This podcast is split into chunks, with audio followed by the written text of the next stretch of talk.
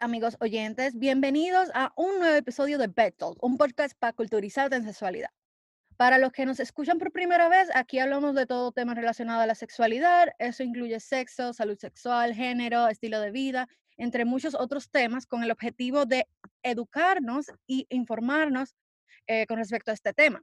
Los invito a escuchar nuestro primer episodio, el pilot, donde hablamos un poquito más en detalle de lo que es Bed Talk. Hoy me acompaña mi amiga Marian de la Rosa para hablar de sexo.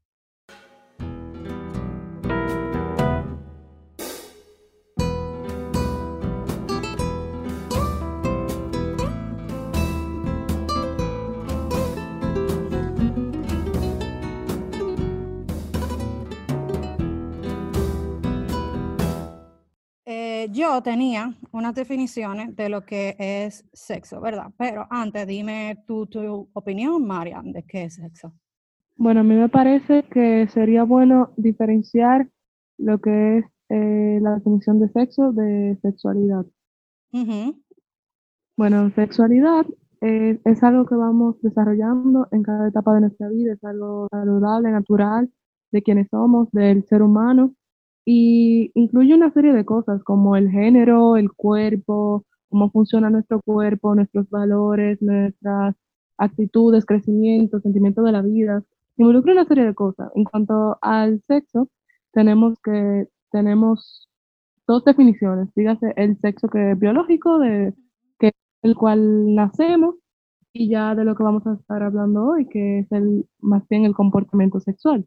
Bueno, ya así como comportamiento sexual, a mí me parece que es una serie de actividades que el ser humano realiza, ya sea consigo mismo, con otra persona, que involucra lo que es los estímulos, los sentimientos sexuales, el placer, implica beso, tocarse, el coito como tal, que es el contacto, así di- diciéndolo sin tabú, de vagina, pene o peneano, también involucra las fantasías, un conjunto de estos, o ya con, como la persona lo prefiere. ¿Tú consideras que el tú tener fantasía, eso también es sexo? O si no, como que la fantasía del sexo. No, claro, es parte de este, es parte de este, o sea, es como si fuese, yo lo veo como un, un accesorio, es algo que, que te impulsa, que le da eh, versatilidad al acto como tal. Yo actually sí quería irme como que por ese punto, decir una definición como tú lo buscarías en Google y te aparece. Justamente lo tengo aquí que dice que el sexo es una condición orgánica que se distingue a los machos de las hembras. Son tus genitales externos que cuando tú naces, tú naces con tu pene y te dice, ok, este es un hombre.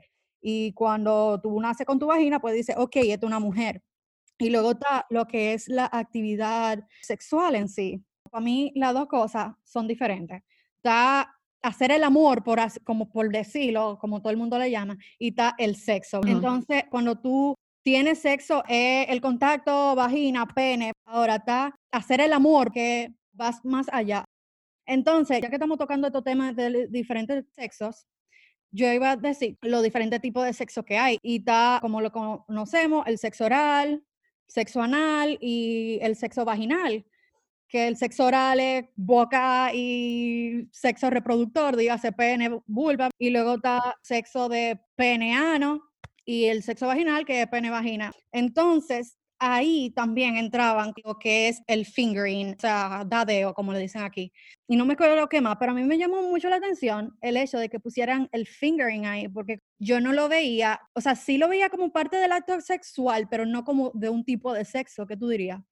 Mira, yo lo que pienso es que hay mucha controversia en esto del fingering o dedeo, también se dice, Ajá. pero esto es porque en realidad es una muy buena herramienta que se utiliza mayormente en lo que es el pregame. ¿Qué es el pregame? Es un conjunto de actividades que se hacen justo antes de ir directamente al coito. Es como eh, unas actividades de, de ambientación, por así decirlo. ¿Y qué pasa? Mucha controversia con esto. ¿Por qué? Porque hay personas que no se sienten cómodas con esto, hay personas, pero cada quien es diferente, ¿tú me entiendes? Sí, exacto. Y esto involucra una serie de factores, por ejemplo, la persona que todavía tiene que tener, eh, dígase, uñas limpias, eh, muchísima higiene, tiene que seguir el ritmo a la persona se le haga cómodo porque no todo el mundo es igual, ¿me entiendes? También personas, por ejemplo, eh, la vagina se trata de, de adaptación.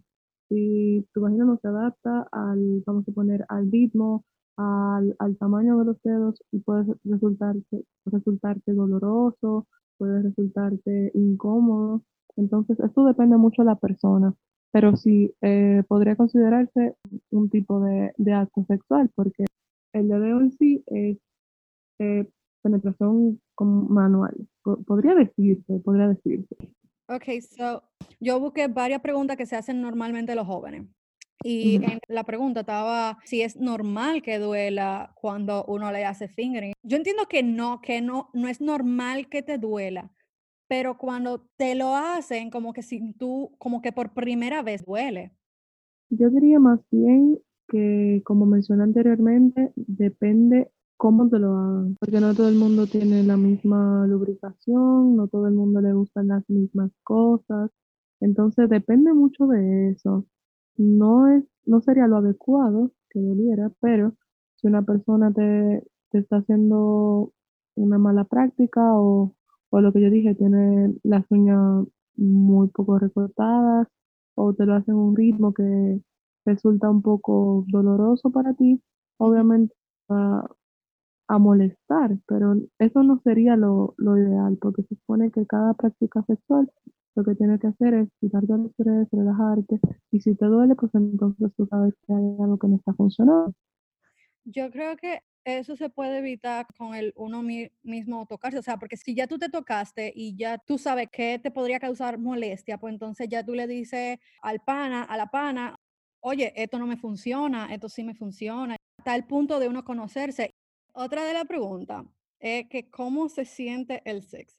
Bueno, yo diría que el fin en sí, por lo menos como yo lo veo, porque obviamente los conceptos cambian dependiendo la religión, la crianza de la persona, pero hablando desde mi punto de vista, es algo directamente desde que tú lo hagas, te quita una carga de encima, o sea, tú sientes que te relaja, te sientes como en algún sentido plena, te sientes tranquila, porque de eso se trata. incluso eh, está claro que eso juega con las hormonas, te baja cortisol, te aumenta dopamina y eso ayuda muchísimo, ¿tú me entiendes? A, aumentar el mood y esas cosas. Entonces, así es como debería sentirse, eso es lo que yo entiendo. Yo también lo veo como tú dices. Además de solo quitarte una carga, te hace sentir en alguna forma con la autoestima alta, te hace sentir bien a ti mismo. Siento heavy, me siento bien conmigo tú te sientes tan relajado, como que tan calmado, ya como que todo como que te resbala. Claro, y eso, eso que tú estás diciendo, hay que mencionar que por eso es bastante importante tú elegir correctamente tu pareja sexual. Porque está más que claro que si tú estás realizando con ese fin de sentirte bien, de aumentar, como tú dices, tu autoestima, de, sentirte desestresado. Entonces, si después que tú lo realizas, lo que te causa es estrés, lo que te causa es si, si te sientes mal, por ahí no es. En el sexo hay algo muy importante y que la gente como que le quita valor a eso y muchas veces la mujer es más que, más que todo el mundo porque como que es muy obvio que el hombre está disfrutando porque, ajá, se viene, uno lo ve venirse. Pero a las mujeres es como que más difícil de que, de que sepan que uno está teniendo placer. Y no solo eso, no es como que tan fácil como el hombre, que simplemente con tú estimular el pene, ok, ya, él está heavy. A nosotras como que hay tantas otras zonas que en conjunto al estímulo de la vagina y el clítoris nos funcionan mejor y nos hacen sentir mucho mejor y nos llevan más a ese punto que el, el que todo el mundo quiere llegar del orgasmo. Muchas veces las mujeres se quedan callados el hecho de que el hombre no la está satisfaciendo bien y al final como que no tienen buen sexo y no lo disfrutan y como que no, no lo hacen sentir bien. Mira, con respecto a lo que tú dices, a mí me parece que no comunicarse, o sea, no comunicar las cosas que te gustan, tanto como las que no te gustan, no guiar a tu pareja, no decirle, mira, eh, esto que tú estás haciendo no, no, me, no me está causando nada lo que sea, tú le estás haciendo realmente un daño. ¿Por qué? Porque no disfrutando tú, él puede que, que siga creyendo que lo está haciendo bien, te va a seguir haciendo lo mismo, vas a seguir estresándote porque no estás obteniendo lo que tú deseas. Entonces eso es bueno, siempre comunicar las cosas.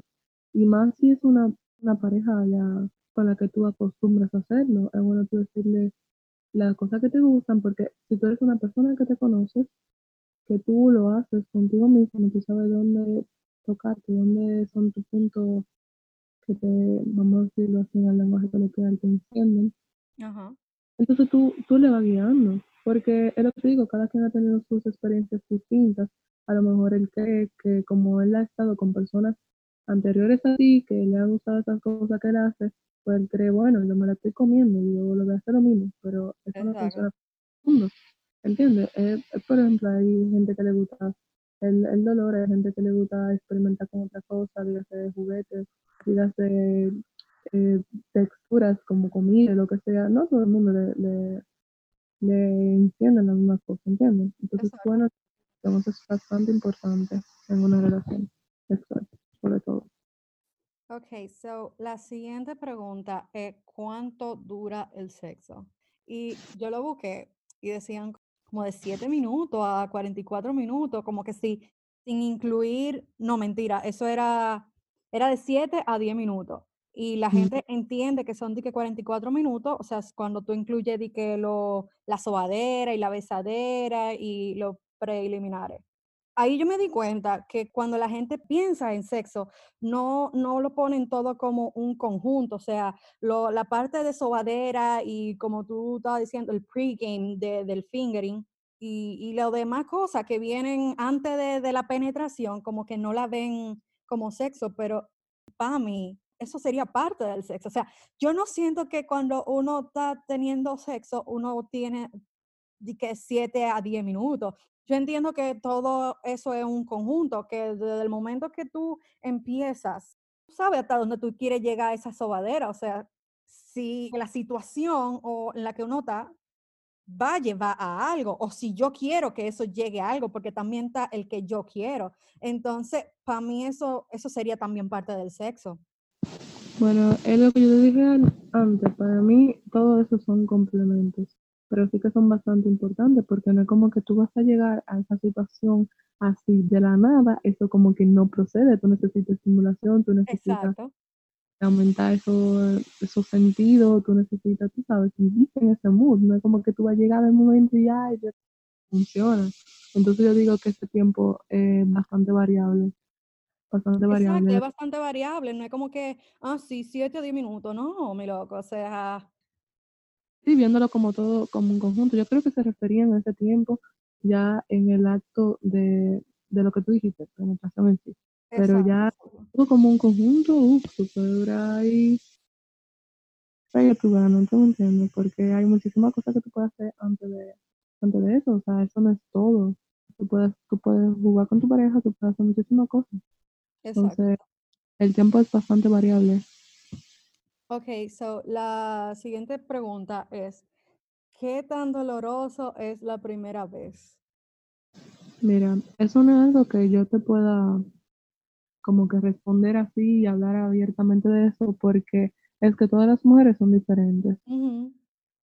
Todas las mujeres tienen una lubricación diferente, hay mujeres que lubrican más que otras, eso depende mucho también de la concentración, de cómo se encuentra tu mente en ese momento, de si tú lo, tú sabes, si tú estás segura de hacerlo, y de ahí viene lo que es el factor emocional y todo, o sea, es como un conjunto. Entonces, hay personas que le duele, hay personas que no, hay personas que sangan, hay personas que no, hay personas, es como te digo, tú ves el imen, el imen hay personas que nacen sin él, el imen hay personas que nunca se le rompe, es como ¿Y que muy- qué es el imen? Explica qué es el imen, porque puede ser que hay gente que no lo sepa.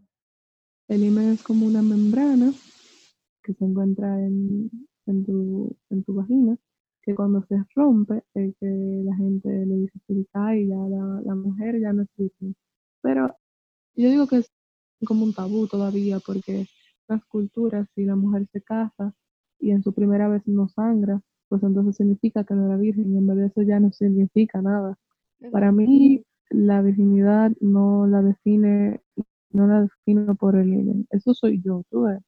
Porque a mí eso es algo ya más mental que otra cosa, porque, porque si tú has hecho ya todo eso, todo el pregame y toda esa cosa antes del coito en sí, algo virgen es algo que nunca ha sido tocado por el hombre, de que se define. Entonces, si ya tú has hecho todo eso anteriormente, yo no, no, no me consideraría a mi, a mi persona una persona virgen, aunque yo no haya realizado el coito. Porque es que, exacto, ya tú hiciste muchísimas cosas. Entonces, es lo que te digo, yo no creo que debería ser catalogado por, por si tú tienes email o si estás roto o no. Entonces, pero nada, es una membrana que la mayoría de las mujeres, por lo menos, eh, la tienen en su vida y por eso es que la define la sociedad hasta el momento. Yo creo igual que tú, pero yo creo que eso de la virginidad es algo muy, algo muy personal, que eso depende de cómo tú te sientas contigo misma, porque hay veces que uno a veces se puede sentir como que muy en contacto con eso del, del sexo, pero sentirse virgen. Es como tú dices, eh, el tener o no un imen, eso, eso no, te, no dice que tú eres virgen, porque eso tú lo puedes perder hasta montando una bicicleta. Volviendo a lo de que si es doloroso, yo creo que, eh, como tú dices, que eso depende mucho de la persona, o sea, hay, hay mujeres que, uff, me dolió pila, o sea, wow, qué dolor. Y a otras que ni siquiera lo sienten, como que, ok, ya pasó y, y se fue. Ya pasando a la siguiente pregunta, que si el sexo es eh, divertido. Esa es la idea, en realidad esa es la idea, que tú, tú sabes, tengas la oportunidad de, de juguetear con tu pareja, de llevar como cosas diferentes a ese ambiente sentirte tranquilo, relajado, eh, feliz, con un buen humor, tú sabes, eso es lo que debería ser. Por eso es muy importante tú estar eh, seguro a la hora de, tener eh, relaciones sexuales, porque es lo que te digo, si tú no te sientes cómodo en ese ambiente, eso no va a ocuparte, porque lo único que tú deberías sentir realizando eso es un bienestar, tanto mental como físico, y si tú no te sientes así, pues entonces tienes que analizar eh, la persona con la que tú estás haciendo, cómo tú te sientes en, en, cuanto a eso. Porque hay uno de los factores que no está funcionando. Entonces sí, claro que sí debería ser divertido. Exacto. El punto del sexo es ser divertido. Like, para mí, el punto del sexo es que tiene que ser divertido, porque tú ves, eh, ahorita tú estabas diciendo eso de que el sexo para algunas religiones es simplemente Procrear. eh, ajá, procrear. Primero que nada, viendo lo del punto de vista que yo había dicho en el inicio, eh, el, el, tú hacer el amor con la pareja, el tú el tener sexo con la pareja que tú amas y quieres y con la que tú, ajá, en ese momento tú ves que, que con ella tú quieres pasar tu vida entera.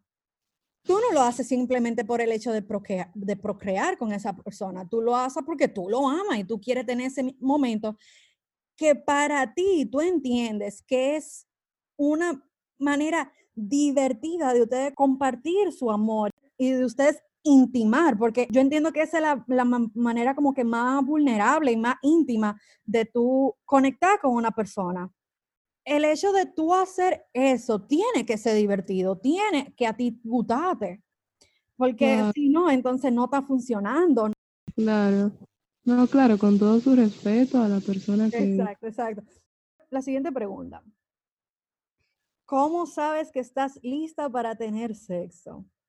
Bueno, yo no creo que haya en sí una edad que tú digas, ah, mira, a los 40, a los 20, a los 16. Eso depende mucho de nada más, nada menos que tú. Cuando tú te sientes, tienes que hacerte la siguiente pregunta, a mí me parece yo lo estoy haciendo porque yo quiero o porque yo me siento presionado por la sociedad. Yo lo estoy haciendo con, o sea, yo conozco los riesgos que esto conlleva. Yo sería capaz de lidiar con, estas consecuencias si llegaran a ocurrirme. Tú sabes, yo, yo considero que tú deberías preguntarte muchas cosas antes de hacerlo. Porque esto conlleva mucho riesgo emocional, puede conllevar eh, riesgo, tú sabes, de enfermedades, de muchísimas cosas. Entonces, por ejemplo, en cuanto a lo emocional, si tú no estás segura de hacerlo y tú lo haces con una persona que al final, por ejemplo, tú no estás segura, no te trató como tú querías, no era lo que te esperaba, tú te vas a sentir mal, tú vas a coger estrés, tú te vas a entrar en una etapa que tú no quieres, ¿entiendes? Eso no es lo que tú esperabas. Entonces, por eso es que tú tienes que pensar bien las cosas. Hay que tener bastante madurez para hacerlo, que eso es lo que conlleva saber los métodos de prevención, los riesgos, todas esas cosas, cómo tú, o sea, a ti te importaría lo que piensa la gente de ti si se entera, a ti, tú sabes, tú tienes que analizar muchísimas cosas. Ya si después de las, las respuestas a este tipo de preguntas, pues ya ahí te puedes decir, bueno, sí, a mí, yo conozco el pie, cómo cuidarme, tú sabes, ahí tú puedes decir, bueno, yo estoy listo, yo quiero hacerlo, yo no lo hago porque mis amigos lo están haciendo, yo no lo hago porque esta persona me está diciendo que le dé la prueba de amor, no, lo hago por mí, porque yo lo siento y porque yo lo, lo, lo, lo puedo manejar, ¿entiendes? Porque eso no es algo a la ligera. Algo que a mí me dijeron en el colegio y que yo sí creo que eso es completamente cierto, es que antes de tú tener sexo, tú tienes que tener la capacidad mental, emocional y, el, y el bolsillo para eso. Entonces, yo lo voy a cambiar un poquito a, a, lo que yo interpreto y lo que yo saqué de eso que a mí me dieron. La capacidad mental, porque como tú dijiste, hay que tener preparación mental para eso. Los jóvenes hoy en día cogen, se tiran, tienen sexo porque la amiguita lo está haciendo, por, por la presión social, y entonces caen en ese estado mental que a veces puede hasta llevar a uno tener rechazo por el acto sexual. Ya es un extremo, pero o sea, pasa. Uno tiene que saber, saber con quién es que lo va a hacer, saber cómo lo va a hacer y emocional porque por más que la gente quiera como que quitarle la parte emocional al sexo, sí tiene un efecto emocional, sí tiene un impacto en, en lo que tú sientes y mucho más la primera vez. La primera vez en todo siempre impacta. El primer beso, el primer novio, siempre el, el primer, el primero, el primero siempre como que lo que nunca se olvida. Yo considero que es algo que la gente debería que intentar have it right. Ahora también está, yo creo que el, la primera vez que tú tienes sexo no es como si fuera que va a ser perfecto, o sea, no tiene que ser perfecto, no tiene que ser de que color de rosa, tiene que ser de que como te lo ponen en la película, tú ves. Y lo de con relación a, a tener la preparación de, del bolsillo es porque usted tiene que saber que hay una posibilidad de que usted salga embarazada, ¿verdad? Claro, ningún método es totalmente perfecto. Exacto, ningún método es totalmente perfecto y sabes que tú te tienes que proteger bien. Y para tú protegerte bien hay que invertir un poquito.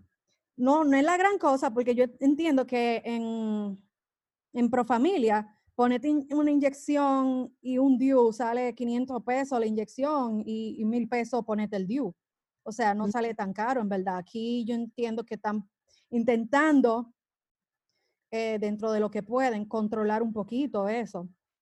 Y yo lo veo bien. Hay mucha desinformación, hay gente que no investiga acerca de los centros que te pueden ayudar con eso, del método que, que, funcionaría. Entonces, le piden eh, consejos a Perencejo, como que Perencejo es médico, Perencejo sabe de su vida, Perencejo le va a resolver la vida. Y no, tienen que... Perencejo sabe menos que él. Claro, informarse con, de fuente confiable, de personas que realmente le importan su salud y que la van a ayudar. Eh, con eso de los métodos anticonceptivos, lo mejor es que uno busque el método que se le haga más efectivo y el que tú, te sugiere tu doctor. Claro, y tu bolsillo, el que se acople más a tu vida. Entonces, el la siguiente pregunta es, ¿debería rasurarme todo el vello público? Y esta yo busqué en, en internet porque yo quería como que, yo entiendo que eso depende mucho de lo que tú quieres y de lo que tu pareja quiere. Pero a mí me dio la curiosidad de saber si en la ciencia te dicen como que, ah, eso es malo y eso es bueno, y en verdad como que no, no hay ninguna investigación que diga que sí, que no. Hay algunas que dicen que sí, que, eh, que, que dejarte el vello público evita enfermedades de transmisión sexual y otras que dicen que no, que eso en verdad no tiene nada que ver. Mira, yo lo que pienso que yo he escuchado de, de bocas de ginecólogos y demás, que sí, que el vello público eh, evita en sí la, una serie de infecciones. Pero, bueno, o sea, yo digo que eso es la preferencia de cada cual, ¿verdad? Si a ti te gusta eh, verte totalmente depilada, ya eso es it's up to you, o sea, eso está en ti. Si, si te gusta dejarlo y tu pareja no, no le molesta, tú te sientes cómoda con él, que no te importa lo que diga nadie, pues también eso depende de ti. Exacto, eh. Sean como Bad Bunny, hagan lo que le da la gana. Exactamente, hagan lo que te dé la gana. La siguiente pregunta es que si me presionan para tener sexo, ¿cómo saber si me usan? O sea, si me presionan para, para tener sexo y cómo saber si me usan. Mira, la persona más en las, en las primeras experiencias es muy susceptible a que le hagan lo que decimos así como psicología inversa.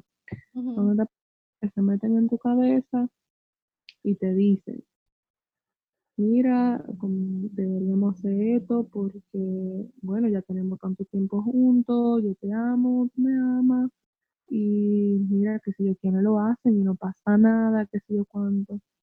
Por eso hay que ser una persona madura y tú tener decisión propia. No te llevar de lo que diga nadie. Una persona que te pida, vamos a poner así, prueba de amor, entre paréntesis, está viendo que tú no estás listo, no es una persona que te aprecia. vamos a poner una persona, vamos a ponerlo, que, que no sea tu pareja, que sea, que sea amigos con beneficios, lo que tú le quieras llamar. Bueno, una persona que no espera a que tú estés lista y te dice que hagas ciertas cosas no, no es tu amigo con beneficio, tú eres un beneficio para esa persona. Yo creo que nadie se debería que actúa por lo que tú quieres y por lo que tu, tu cuerpo y tu alma y tu ser te dice a ti, ok, esto es lo que yo quiero. Y a lo seguro, como, como Mariam dice, muchas veces te van a decir como que, ah, dame la prueba de amor y que no, que entonces tú no, tú no confías en mí, tú no me quieres de verdad. Mi hermana, si él te está diciendo eso, el que no te quiere de verdad es él. Porque una persona que te quiere de verdad te, te, va a respetar lo que tú quieres o no. Y si tú dijiste que tú no quieres entrarle, pues entonces él va a respetar, ok, lo que sea el tuyo, el, eh, el amigo con beneficio, el mangue, lo que sea el tuyo, él va a decir, ok, ella no quiere y ya, ahí se acabó la conversación. Si no se aguanta, pues para el carajo, entonces también.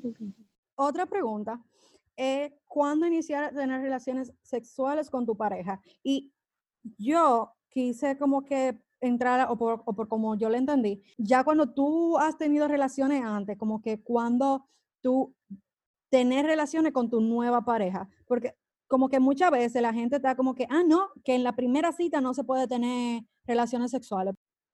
Eso es lo que yo pienso. Que no es verdad que uno tiene que ponerle un límite de tiempo. A lo que si yo cuando veces se lo voy a dar. A lo que si yo cuántos días que tengamos juntos y que él me diga te amo, se lo voy a dar. Exacto. Yo creo tú tienes que hacerlo, ¿sabes cuando? Cuando tú te des tu ganas, cuando tú digas, ah, mira, yo, yo quiero hacerlo. Siempre que tú quieras que te dé tu ganas, tú lo puedes hacer, porque no, no hay nadie, no hay nadie que te pueda juzgar por eso. ¿Por qué? Porque tú estás haciendo lo que te dé tu gana, que tú eres un adulto responsable, vamos a poner así, que tú eres un adulto responsable. O tú eres una persona responsable que sabe lo que quiere, que sabe lo que está haciendo. Entonces, ¿qué tú esperas? Si, si eso es lo que tú quieres, ¿tú me entiendes? Es que tú vas y dices, ay, a cualquier loco, pero con tu pareja, una persona que, te gusta, que tú estás segura de, de quién, que tú lo conoces, si tú tienes el deseo, no lo reprimas, y ya, y se acabó el problema. Exacto, o sea, Es que como yo siento que eso es algo también que la gente tiene como que muy tabuano, porque si tú, si tú se la das la primera vez, eh, él después ya no te va a querer, no va a estar interesado. O que tú, tú eres más cuero o más puta porque, porque se lo está dando la primera vez. No, mi loco. Si eres tú que quieres y tú no te estás juzgando a ti misma, ¿por qué otro me debería que juzgar? ¿Por qué otro debería que, que metes en mi cosa? Porque es mío, es tu, tu cosa personal. Entonces, si en la primera cita y la primera, la primera vez que ustedes salieron, el deseo estaba ahí, las ganas estaban ahí, tú querías entrarle, pues entonces, dale, dale. Y si el pana el otro día no te hizo caso, bueno, mana, más para la gente vive gente y mejores vecinos. La última pregunta es, ¿qué si no me gusta el sexo? Y yo lo vi, más que el hecho de que, de que si no me gusta cómo me están haciendo el sexo, sino que en sí, en sí, no me gusta el acto sexual. O sea, lo he tenido y como que no. Bueno, es válido. Es válido. Existen muchísimas personas que, que no se sienten cómodos realizándolo. Pero según lo que yo he leído, esto puede estar asociado a, a como, ¿cómo decirlo así? O sea, hay personas que van a terapia por esa cosa, porque puede estar asociado a, a cosas psicológicas, tú sabes, que tal vez te están afectando de manera indirecta y tú no te estás dando cuenta. Van a terapia, eh, superan en sí eso que les estaba afectando y luego ya pueden disfrutar de esa, de esa etapa, ese, de ese acto sexual. O lo que diría que, bueno, si tú te, te, sientes en condiciones y tú crees que es un problema que te está afectando mucho, que tú quieres resolverlo, bueno, busca ayuda, eso es lo más indicado, busca ayuda, eh, busca la, búscale la vuelta, busca la manera de resolver eso.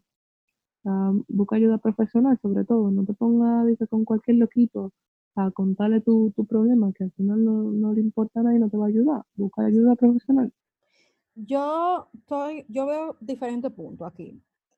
Y el primer punto es que yo te, había mencionado antes, el hecho de tú tener una primera vez y que no te guste y después tú tener un rechazo al acto sexual porque esa primera vez no fue satisfactoria, que puede pasar.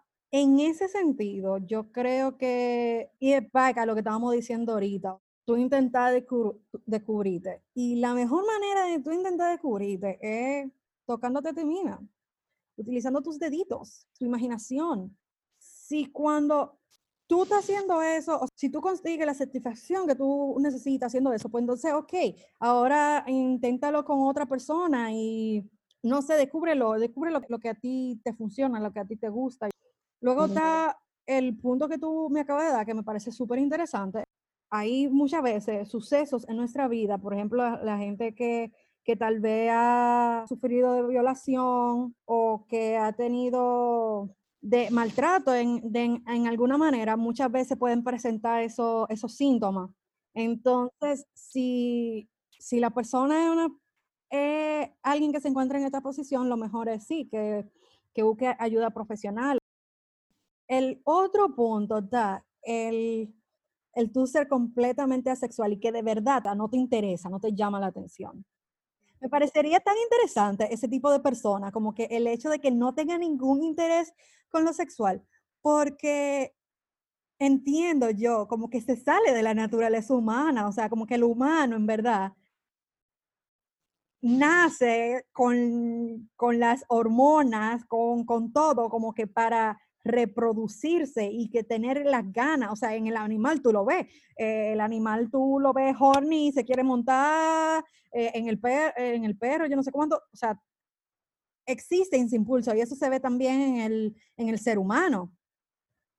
Sí, claro, me parece bastante curioso eso de las personas sexuales, porque como tú dices, eh, sería como medio antinatural, tú sabes, uh -huh. pero yo pienso que quizá o sea, me da la curiosidad así, de pensar que hay personas que son como sexuales y quizás también tienen como de, de celibato o cosas por el estilo. O que no, son personas que no sienten atracción alguna ni, a ningún sexo, a ninguna actividad, tú sabes, a ninguna cosa que involucre su comportamiento. Ajá. Entonces, que son así sexuales y tratan de involucrarse en esto a pesar de no tener ninguna atracción o ningún deseo, debido a muchísimas razones, como que complacer a una pareja que tengan o, o, que quieren tener hijos, pero no, no disfrutan del acto, ¿entiendes? Me parece bastante curioso. O sea, no sé mucho del tema, por eso es que, que me parece tan, tan, tú sabes, como raro. Como ¿Alguna otra cosa, Mariam, que quiera añadir? Yo creo que ya los puntos que hemos planteado en este episodio han quedado bastante claros. Y nada, chicos, a quedarse con el sexo, a conocerse a sí mismos. Bueno, señores, eh, pues yo creo que hasta aquí llegamos. Esta fue mi amiga Marian, Marian de la Rosa, que me acompañó hoy a hablar de sexo. Comenten lo que quieran, escriban sus dudas, lo que quieran compartir con nosotros y nosotros se lo vamos a responder. Muchas gracias por sintonizar y stay tuned para más episodios de Bed Talk.